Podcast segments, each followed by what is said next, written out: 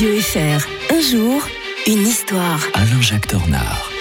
Hier, l'historien de Radio Fribourg est en tenue estivale. Aujourd'hui, il a revêtu son maillot de football. Bonjour Alain-Jacques Tornard. Bonjour Mike, Ah. bien que je préfère le basket, on est à Fribourg. Ah bah Et quand même, hockey, un peu le hockey aussi. On était obligé quand même de revenir un 22 juin 1986, ce jour-là. Euh, C'était la main de Dieu et un certain Diego Maradona vengeait l'Argentine face à l'Angleterre, quatre ans quand même après la fin de la guerre des Malouines. Oui, c'est pas tout à fait euh, anodin, euh, vous voyez, le- mais le football a toujours appartenu, comme beaucoup de sports, au monde politique. hein. Souvent, c'est indissociable. Quand les Suisses avaient vaincu pendant la Deuxième Guerre mondiale une équipe allemande, je crois que c'était en 41-42, on avait jubilé en Suisse. Et là, bien entendu, euh, on va jubiler en, en Argentine, parce que l'Argentine a été profondément humiliée.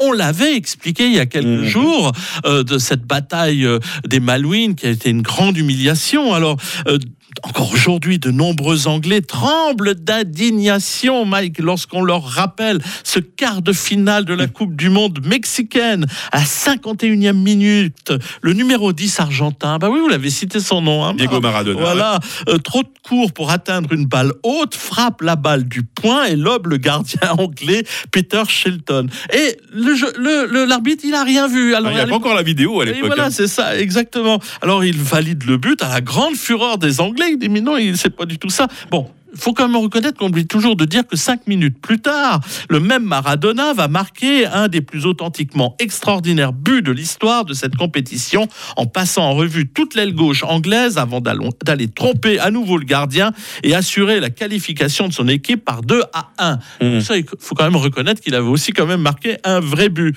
Alors, euh, d'ailleurs, le capitaine anglais, Gary Lineker, dira par la suite, quand Diego nous a mis le deuxième but, j'ai eu envie d'applaudir. Ah, ça, c'est le fair play hein. Euh, donc, euh, Maradona mènera ensuite son équipe jusqu'à la victoire finale, mais c'est ce match qui reste dans tous les esprits et surtout, bien sûr, euh, euh, il avait dit que c'était la main de Dieu parce que c'était une manière de punir les Anglais parce qu'il leur avait repris les, les Malouines. Euh, c'était une revanche, bien sûr insuffisante, mais ô combien symbolique.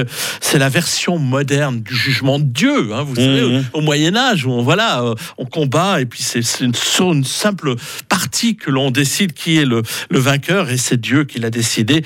Elle confirme tous les préjugés, surtout des Anglais, sur les Latins euh, tricheurs, hein, parce que pour eux c'était des tricheurs, euh, ils n'avaient pas été précédés, euh, mais bon, euh, ils avaient triché aussi pour la guerre des Malouines, puisque ça n'avait, il n'y avait pas eu de déclaration de guerre pour envahir les Malouines, donc ils estimaient que les, les Argentins étaient des, des- des gens malhonnêtes.